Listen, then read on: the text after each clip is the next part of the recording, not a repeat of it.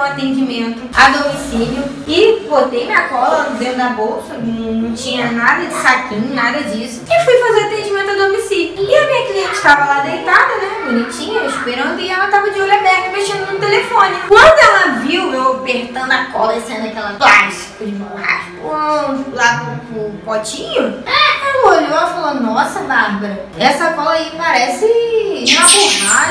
Isso é saudável para você colocar no meu olho, essa, essa cola com essa textura de chiclete? Isso é normal? Porque eu pensei que a cola fosse líquida. Ai, eu tô com medo de fazer. Olha isso.